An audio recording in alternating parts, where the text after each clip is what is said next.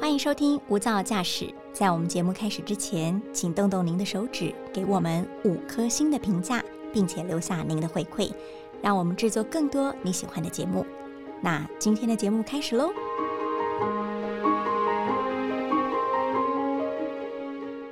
国宝级的京剧大师朱陆豪以美猴王的角色轰动全世界，世界各国的巡演已经超过五百场。二零零四年，他告诉大家他要封箱了，要走下舞台。可是从此以后，他的人生从七十二变变成了有七十三变。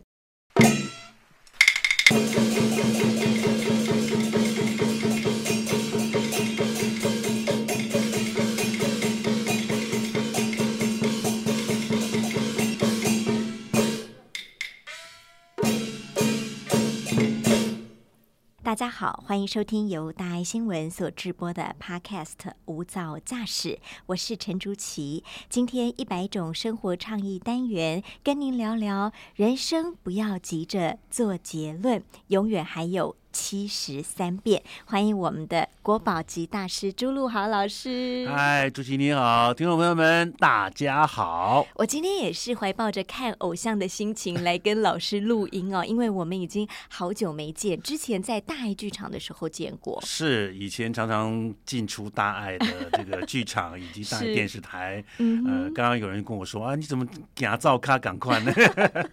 真的很久没有来了，所以嗯特别想念，然后特别想念大爱的剧场的朋友们。是呃，更想念的是每一次在呃金丝堂碰到很很多很多的师兄师姐们哈、是每次他们都非常非常的关心我的身体，关心是我的工作。啊、所以我真是觉得每次回到大爱，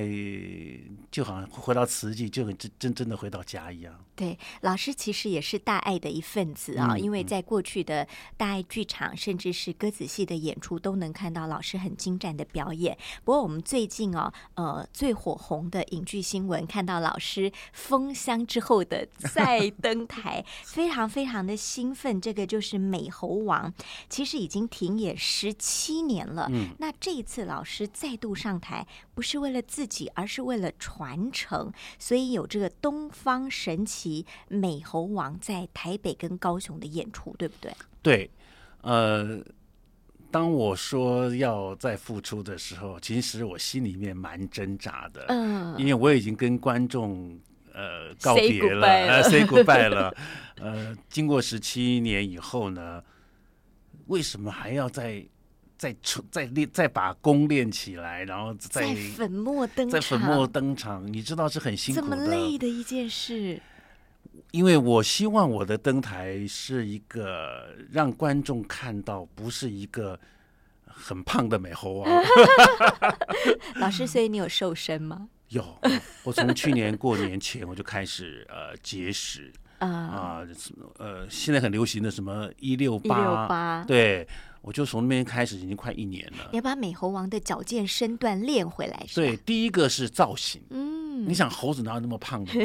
嘛 啊？所以就是要把那个身形啊，要把它呃雕塑好，嗯是，然后再下来就是你要练功，嗯、你要吊嗓啊、是，还有教学对，啊。嗯您刚说了，其实这次复出演出，我并不是为我自己，嗯我是为了京剧，嗯我也是为了传承，嗯因为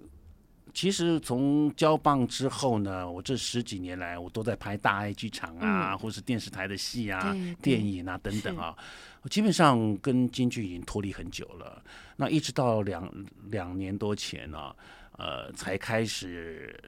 戏剧学院才开始找我回去教戏对，啊，因为他们说你再不回来教武生这一行嗯，就要断了。哦，啊，就没有人才再出来了对，啊，所以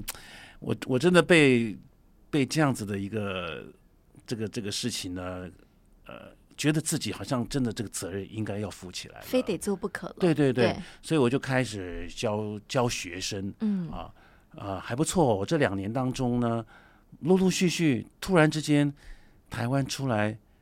起码五个很优秀的武生哦，啊，我就觉得哎，好像好像我们的祖师爷。呃嗯哼哼，呃，觉得说是时候我该回来做传承了，是是，所以在这两年当中，不管是教了国光剧团有个李嘉德啊、还有这个徐挺芳，嗯哼，还有以及戏剧学院现在还有三个还在在学的学生，都非常优秀。嗯呃，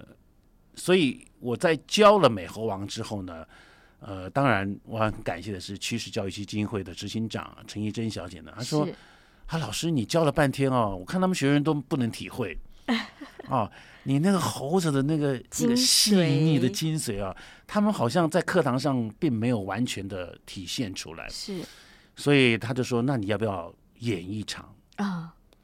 我说我不演不动了，他说没关系啊，你就带着两个学生演，嗯哼哼，就做一个传承的演出，嗯，这样子你边教，然后你也带他们演，观众是看得到，嗯而且学生们也知道你粉墨登彩之后，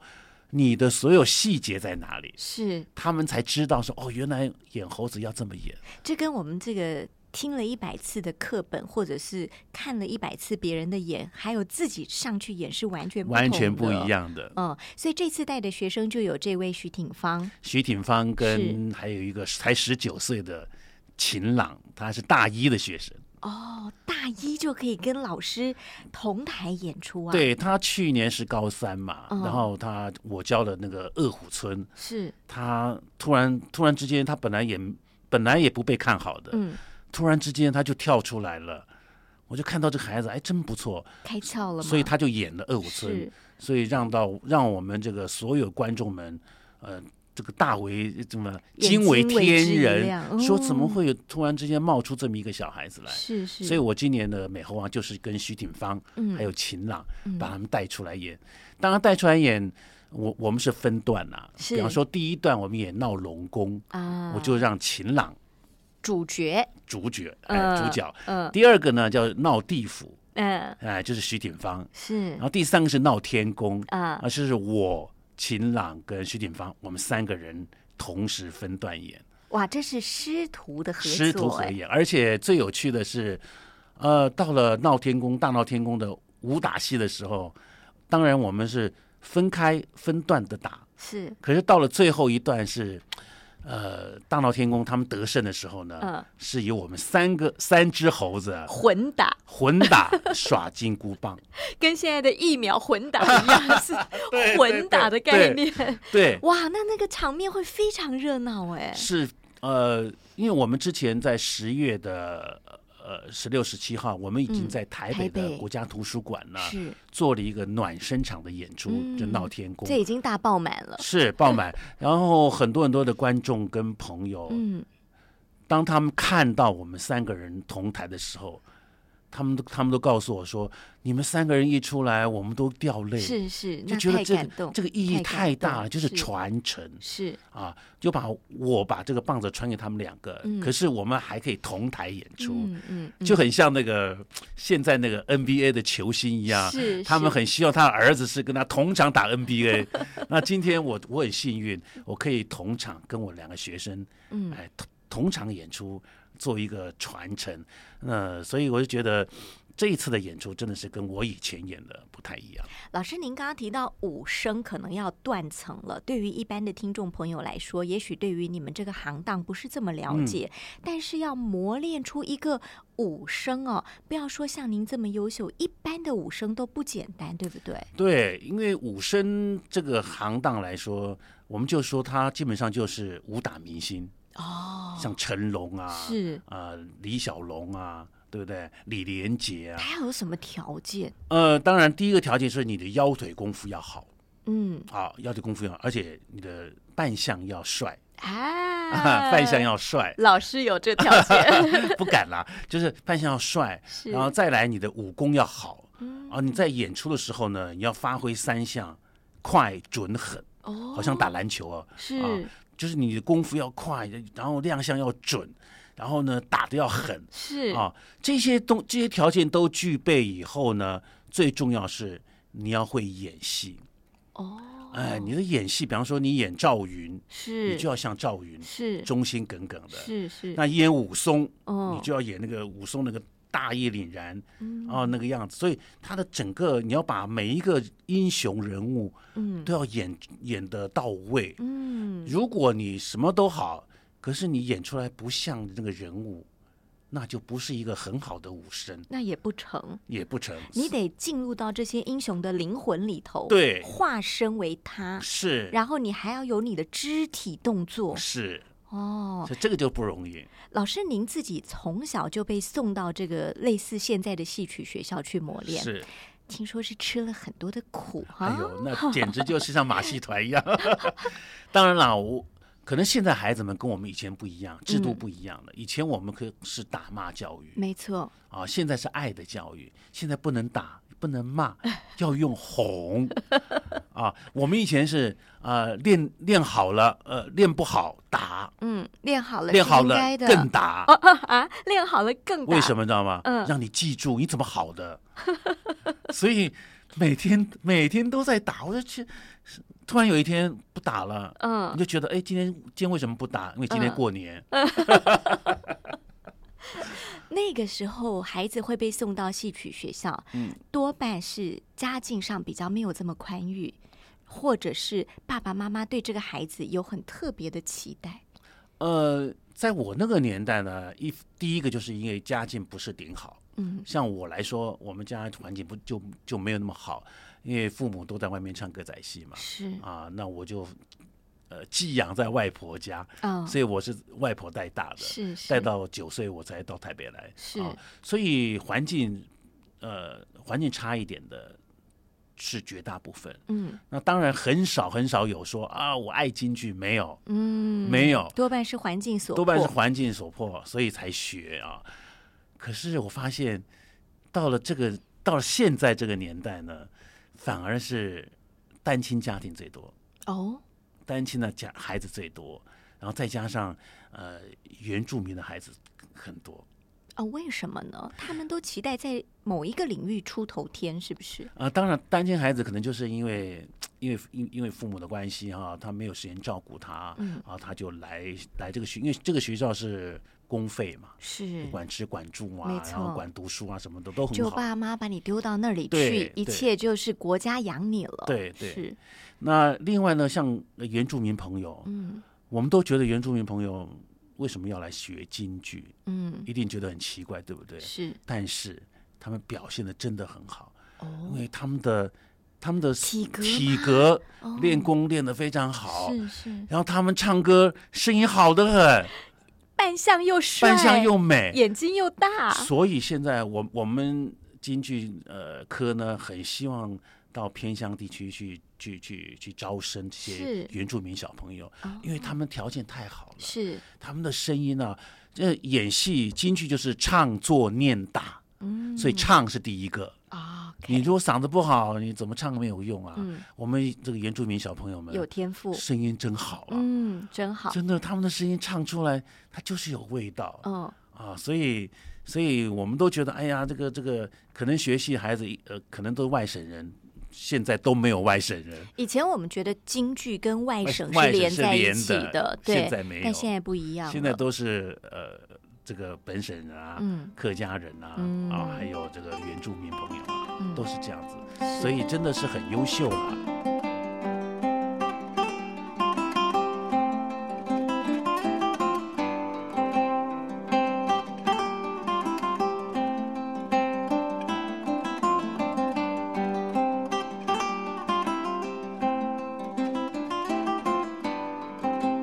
啊，所以在这里我真的很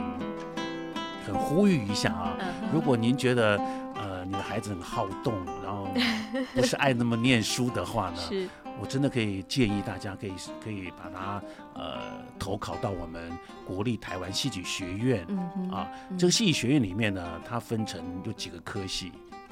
第一个京剧科嘛，嗯还有歌仔戏科、啊客家戏科，你看多好，你都可以考这三种不同的语言，是然后不同的戏曲。是是让孩子们他们从国小到高中毕业，然后直升大学，嗯哼等于是等于是这是呃一贯一教育贯制的这是个这个教学，这个很好，我觉得。所以学学习的孩子不会变坏，老师，那我问一个比较呃实际的问题：小的时候，你的父母把你送到戏班子去学习，呃，戏曲学校，呃，那时候是迫于现实生活。是但是现在的孩子，他如果来读了这个戏曲，不管你刚刚说的哪一种科，嗯他将来的出路会是什么？是，这个问题我常常碰到哦，啊，呃，因为你学了戏之后啊，你一定会说，啊，那我的前途在哪里？不可能每一个人都变、我的出路在好哪啊里？是对对是对，但是你知道，我从美猴王那个时候退休的时候呢，我去演了舞台剧，我去演了电视，我去演了电影，嗯啊，去演了武打片，然后每个人都跟我说：“老师，你们好棒哦，你们什么都会，你们的武功是从口袋里拿出来就有了，哦，然后你的表演跟你说完之后，你马上就会了。”是这个训练是现在外面的一些孩子们所没有的，是外面的一些呃影视的从业者或者舞台剧的从业者，他们没有经过这些训练，可是，在剧校里面，你都哦是已经训练完毕，懂你只是。做了，即使你不唱戏曲，你到外面去跨界，你唱歌，嗯你演舞台剧，你演电视、电影，这些你已经成功一半了，因我为懂别人不了，会。你的功夫底子扎实了是，那各种跟表演相关的东西，你至少都比别人会多一点点。，对，嗯、而且有学术基础的，是有实物练习的。是那将来不管是哪一种表演，你可能都比别人更快入手。是。 OK，我经常说嘛，呃，其实最辛苦的都没有比练功更辛苦。真的、啊、比方说啊，当年我我的第一部大爱的台语剧，我要讲闽南语，嗯哼，我当时闽南语这么真的很差，是可是我很感谢大爱剧场给了我机会，让我演大爱剧场，而且我是演男一耶，呃我演七十集耶。呃，哇，我那台语真是 真是差到不行呢、那怎么办？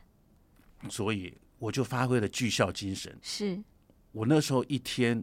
拍戏，我一天只睡两个小时，啊我用背的，啊一开始用背死背，把那些台词这个呃分场每呃今天拍什么，明天拍什么，我用死背的嗯啊。我真的是连台语连哇嘎哩更好，那好我都要注音呢。 哦，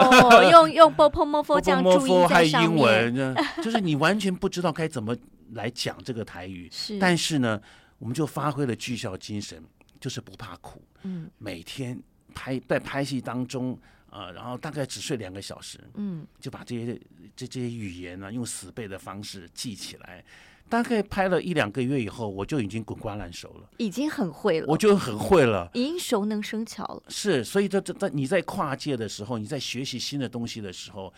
我自己的想法就是，哎，再怎么辛苦，绝对没有练功苦。所以您的意思是，小时候的苦也帮您打下了一个基础。对，呃，这么苦的成长童年岁月哈，嗯，你有问过为什么吗？ 因为一个孩子天天被打，好也被打，不好也被打，你一定会觉得为什么啊？可能在我们那个时年代来说，我们都傻傻的。那个年代好像也没有很说，哎，我要打电话回家，因为家里没电话， 没电话，所以你就很认份的。你也没想过要逃学吗？我没有想过，但是我同学想过。哦，然后讲讲讲个很好笑的笑话，我们三个同学呢，跟我同期的，他们觉得练功太苦了，嗯，每天就您说的什么都要打，对，所以他们有一天，他们三个人呢，半夜嗯，啊，就把那个像一个一个白布白嗯包，就把自己的那个换洗衣服呢包起来，就嗯背着，然嗯，。后就逃跑 了，包厚啊，宽宽的 包包快快就就就就 夹，就跑了。那时候我们学校在木栅，嗯木栅是很偏僻的地方当，时的对，所以他们呢啊三个小孩子哎、就走了，就走那个山路嗯啊，从那个六张犁，从木栅到六张犁那个山路啊，嗯，要进台北市，结果在那个山路当中就被巡逻的警察呢拦下来了。一看、哦这三个孩子奇怪，为什么半夜都不回家睡觉？是就一看他们，他们那个制服上面穿着陆光巨校， 好，就把他们带带回警察局，就请学校来接。是，接回去以后呢，完蛋了，完蛋了，你猜他们怎么处罚？怎么处罚？我连想都不敢想哎。他们我我们我们校方也很可爱，我们的训导处就很可爱，就把他们三个人叫过来，嗯每个人发一把圆锹，嗯哼，圆锹，嗯然后呢，在那花园里面叫他们三个人挖一个坑，叫他们把自 己把自己埋起来。 他们三个人就，但就就埋到肚子，你知道吗埋了一半的埋身到体一在半，土里头，对，也没记过，也没什么，就嗯让他们 挖个坑自己埋起来。这真的是挖坑自己跳 下去。对对，就很好笑，就是所以会逃，但是你逃逃不过那个那个那个木栅的地区，就被抓回来了。我我我真的很想问的意思是，呃，很辛苦的这种日子，你有没有埋怨过？当然，你说当时傻傻嗯的不知道问为什么，也不会想要逃跑，但是你有没有问过，呃，爸爸妈妈，你为什么让我过得这么辛苦？因为可能有别的小朋友日子过得好很多。呃，倒是没有真正问过妈妈啊，我我只能说，呃，因为我自己知道我们家环境非常不好，是，所以进到剧校以后呢，你就觉得哦，好像好像也还可以，反而我反而我的三餐生活反而比在在家乡好。嗯我在家乡根本根本没有没有早点可可以吃，嗯我没有蛋吃嗯啊。可是进了剧校以后，每剧校以后呢，每天可以有那个什么荷包蛋呐、还有那个白煮蛋呐、哦孩子这样就很满足很了，满足了。而且我是们我们还有维他命呢、以前、嗯啊，以前我们还有健素糖可以 吃，可是在家在家乡什么都没有，嗯在家乡你想吃一颗蛋，嗯哪吃得着啊？嗯嗯，啊，这嗯就是就就是环境比较差了。呃，那另外另外一个方另外一个想法就是，因为我我知道我爸妈唱歌仔戏嗯很辛苦，那今天我我被送到剧校去学戏了，一方面有很安定的环境是啊、二方面我也觉得，哎，好像这个戏练功对我来说好像也没这么难，因为哦我从小都在都在歌仔戏看、啊，戏班子里在戏班子里面看表演啊，习惯了，看我妈演歌仔戏啊，嗯对对不对？所以我觉得很也蛮习惯的，嗯所以所以那个东西就是一个好像天生的。我在妈妈肚子里面就已经在细胞唱歌仔戏基了，因我在妈妈肚子里面就唱歌仔戏了，是，所以那个就是遗传吧，嗯嗯，你就觉得那个好像蛮蛮习惯的。那个舞台对我来说，呃，好像好好像就就是我妈妈在舞台上一样，不陌生啊不嘛。陌生。但是爸爸告诉学校老师说，这孩子你就尽管打，嗯， 你你就你就打就对了，呃。我我不知道当时你的想法，可是如果以现在的眼光来看，会觉得这个爸爸还真是很严厉啊呀、呃，对，因为爸爸是外省人，我爸是南、呃南京是，啊、我爸退伍的时候呢，他是一一无所长，什么都不会。嗯，后来是因缘际会跟我妈妈认识以后呢，是，一结婚，然后他就成了我妈妈的最佳助理。嗯哼，我妈妈演戏，我爸爸就打理生活的一切，是，买菜、做饭、洗衣服。我我我妈她只会演戏，我我爸还带孩子还带我们，嗯嗯啊嗯所以我对我爸呃小时候的印象就觉得我爸很凶很很严。等到我进了剧校，大概一两个月吧，我爸妈都没有来看过我。嗯就是突然有一天，他的他们来看我，我正在练功嗯，啊，练功，然后老师把我叫过去说：“哎，朱老华，你你爸妈来了。”我看到我爸妈，其实其实没有说很感动，说：“哎，我爸妈来看我。”也没有没有很激动，就是听到那句话以后，嗯哼，这个反正我朱老华这个田老师这我的孩子啊，使劲打，打死不用偿命。嗯，听到那句话，我我心里面才觉得说，哎，我爸怎么那么这么不爱我啊？天哪，我是你生的吗？是，可是讲讲完之后呢，我我我看到我妈妈手上提了一个一个一个塑胶袋，啊、里面放两颗苹果。是你知道那两个苹果是五爪苹果，哦，多你这样贵呀、五六十年时候啊是我从来没吃过苹果。哦，我在那个竹东家乡，我哪吃过苹果啊？是是，所以看到苹果，我的那个眼泪就收回去了。 收回去以后，然后他们当跟我跟我见面讲话，也没有，我妈也没有说，哎呀怎么样，嗯、你辛苦了。”我妈也没有也也什么话都没跟我讲，是，就把两颗苹果递给我，嗯，他们就走了。不善于言语的嗯对表我达，爸妈但是那两颗苹果是千言万语。，对，那两个苹果后来我就是晚上时候很想吃，可是又舍不得吃啊，啊。你觉得两个苹果那么贵，我爸妈是一定花是很多钱买的嗯，啊，又舍不得吃。然后我用闻的，然后我同学在旁，我们睡大通铺嘛，是在我旁边说：“哎，给我吃一口嘛。”我说：“不要，我舍不得吃。我自己都舍不得”吃了。我是用闻的，嗯，一方面是想闻那个苹果的香味，是二方面，我是很想试图从那个苹果当中想去闻到我妈妈身上的味道，是是是，哇，这个好有情感，好所以有画面。那个苹，果我根本那两个苹果没有吃，嗯，是闻干掉的。 所以我们，我每次讲到讲讲到这一段故事，我心里就好酸哦，就就是小时候怎么那么那么单纯，嗯那么单纯啊、对父母的爱就是那么单纯，你他们也不会很热烈的给你呃拥抱啊、抚摸你，也没有，就是把那两个苹，嗯把那个苹果淡淡的交给你，我孩子使劲打，打死不用偿命嗯，啊！所以我我每次讲到这一点的时候，我心酸，然后眼泪就会慢慢慢慢这个这个这个流下来。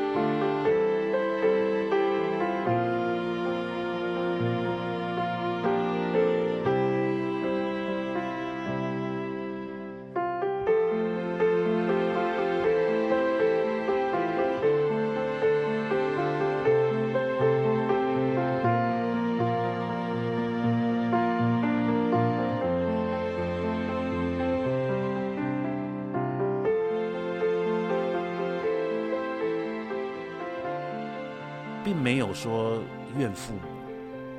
可是我在国中阶段比较叛逆的时候，我经常因为他们他们也他们不会来看我，我那时候也也是挨打什么的，也是那是因为是叛逆阶段，我就很恨，我说我是独子哎， 嗯，我爸为什么要把我送进来？是我自个儿去撞墙，是是 是，有一自撞终就起来终于开始有一点点，有点反抗了，，对，有点反抗是，啊，去自己去撞墙。我同学，你干嘛撞墙啊？撞到这边都肿了。嗯，就那时候就叛逆阶段嘛。你知道我高中要毕业的之要毕业的时候呢，我正好跟中华国剧团去美国访问，第一次是去美国、啊，三个月是啊，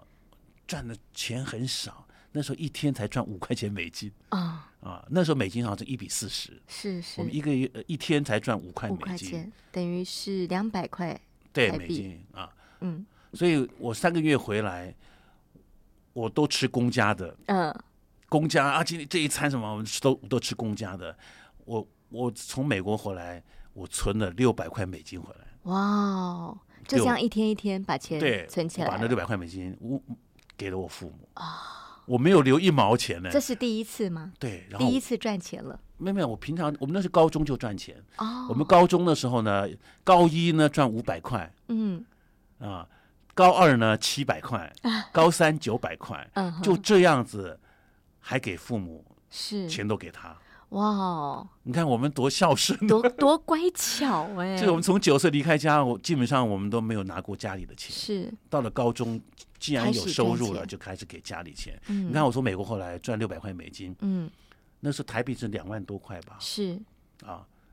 给完他们，我一毛都没留，我去当兵了。当兵赚三百五十块，所以这一路来哈，对爸爸妈妈，嗯你曾经有过怀疑啦，有过一点点怨，嗯但是最终以行动来说，你非常非常的懂得回馈他们。是因为我觉得，呃，父母把我带呃带入这个世界，嗯呃，然后又把我送进剧校，嗯，我我现在想想看，我我不知道，如果父母当年没有把我送进剧校，嗯，我还是在竹东的乡下，是我不知道我现在会变成什么样子，是，也可能是流氓，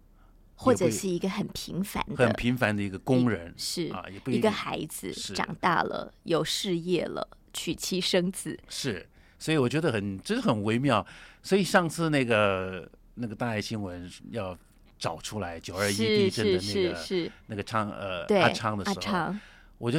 后来就回想到九二一，我去做呃艺术分享的时候，是啊就看到阿昌那么小一点，他 会骑单轮车，然对后会丢球会什么杂的。耍特技的，然后他老是跟我说啊，他们这么好啊，可是他们毕业之后。不知道他们将会将来会怎么样，嗯因为没有别的学校可以接受。我说老师，我说你不知道台北有一个那个呃，当时当时叫做国立复兴剧校吗？是是，他有个综艺科，哦，你知道吗，他就是训练这些杂杂技人才。嗯我觉得台湾可能可能他们的资讯没有那么多，嗯这些这些带带班的老师也不知道，嗯，因此我告诉了这么一个资讯，没想到这么多年后，阿昌真阿的昌真的就因为改您变了一他的句人鼓生励是是，所以是我也觉得说，哎呀，他好像我当年被带到台北来一样，是，所以是我看到阿昌。就他很就很像是我的儿子一样，然后觉得很开心，嗯然后我知道他在那个戏剧学院的那个那个特技团有很好的工作，是然后有很好的婚姻，嗯然后有很好的孩子啊。哦，那我觉得说啊，起码我对阿昌来说，呃，我做了一件呃很很好的一件怎么讲呃提醒他有这么一个东西，这好像你埋下一颗种子，你根本不知道将来它会会长怎么成样什么样是子。当年就是九二一的灾区。幅员很广，呃，大爱电视台邀了朱露豪老师到灾区去看看这些孩子。那老师就发现了阿昌有这方面的天赋，给了他一句鼓励，说：“哎，你只要好好练，将来你在这个领域可以发挥的。”可以成为大明星。这只是轻轻的一句话，我是，相信您讲此话的时候，也没想过二十二年后会是什么光景 呃，没想到但是真的没有想到一句 他朱露听豪老师的话，他听进去了，他听进去了，他的老师也听进去了，是嗯把他送到可以学习的地方。现在他成了一个他自己所想要的那样的人，有了自己的舞台。是，您这么一说，我到现在都都在浑身起鸡皮疙瘩， 就是好很温暖，很感动。是那这孩子这么多年来没有变坏，然后变嗯得在他喜欢的艺术上是茁壮成长，是，现在成为这个他们剧团里面一个一个很很亮的明星，没错，是不是很好？很棒。很 棒，如果当初没有撒下这个种子，如果当初你没有对他多投注一点关爱的眼神，嗯就错身而过了。也许我们台湾要失去一个这样的明星。是是是，嗯，老师，我想我们最后谈谈您自己的人生哈，呃。七十三变，嗯是永远有未知在前嗯嗯方嗯等着。那可不可以给我们的听众朋友一些新的想法？就是，也许我们正处在人生颇为困顿的阶段，或者我们的生活一成不变。嗯，您自己呃，会给大家什么样的鼓励呢？ 是，呃，我想大家知道或看到的朱露豪，好像好像什么都很棒啊，什么都很好啊什么的。其实我在跌跌撞撞的时候，你们都没看到那当 然，啊。所以我我我自己有一个信念，就是永远把自己归零，哦，重新学习嗯，啊。你不要认为说啊，我在这一行我已经是佼佼者了。是，可是你不一定哪一天你你就会从那个神坛掉下来。当你掉下来之后呢，你有没有第二专长、第三专长？所以我永远都是在呃不断的学习啊。以前人家不是说吗？人活到老学到老，我觉得这句话其实还蛮有意义的。嗯，所以我们不断的都在学习啊。你看我到四十岁以后，我才去演电视剧，还要学，我才学台，语 啊，然后又重新又把自己小时候的母语客家话是，又再重新抓回来，对，所以很多事情你都不知道以后会怎么样，嗯但是你现在你想做就对了，因为你不做你永远不会，你嗯哦做了你充实你自己了，嗯，指不定哪一天你就能用得上。是，所以，我真的，我我我自己啦，我自己就是把自己永远都归零，是，啊，即使我在某一行业已经是佼佼者了，可是我在另外一个行业我是新人，嗯，我就要重新学习，重新好，等到等到第二专长也差不多，哎，有呃有点成就了，说不定第三个专长又在等你了，又在等我，我又啊是重新归零，所以每一次要学会把身段放低，把自己当成是新手上路。对我永远记得上人说的，人要缩小，嗯，缩小之后你你才会看到原来天空这么大，哦，哎，啊，这句话好棒哦！对，我当年就是因为常常演大爱剧场，然后常常常看上人的节目，呃，常看看那个近思语，是，才发现哦，原来人真的要缩小。嗯哼你永远高傲的时候，别人不会跟你讲真话； OK，当你缩小的时候呢，你才发现哦，每个人都会我跟你说、啊、怎么样怎么样怎么样。你抬头一看，哦，原来天空这么开阔。嗯，所以，听众朋友们，人要缩小，你才会觉得你的天空比自己大非常多。嗯，这是美猴王孙悟空告诉大家的，因为他怎么翻也翻不出这个佛门的五指 山，是所以他缩小了自己。当你缩小自己之后，你看到天空原来是这么样的大。嗯好棒的一句话，很谢谢朱露豪老师今天特别在演出的空档抽空来到我们的录音间，跟我们聊了这一番从小时候到现在的朱露豪即将要再登台了，为的不是自己，而是缩小自己之后，把天空跟舞台留给更多的年轻的新秀们。非常期待，谢谢朱老师，谢谢，谢谢谢谢。也感恩您收听今天的无噪驾驶一百种生活倡议单元，我们下次再见。拜拜。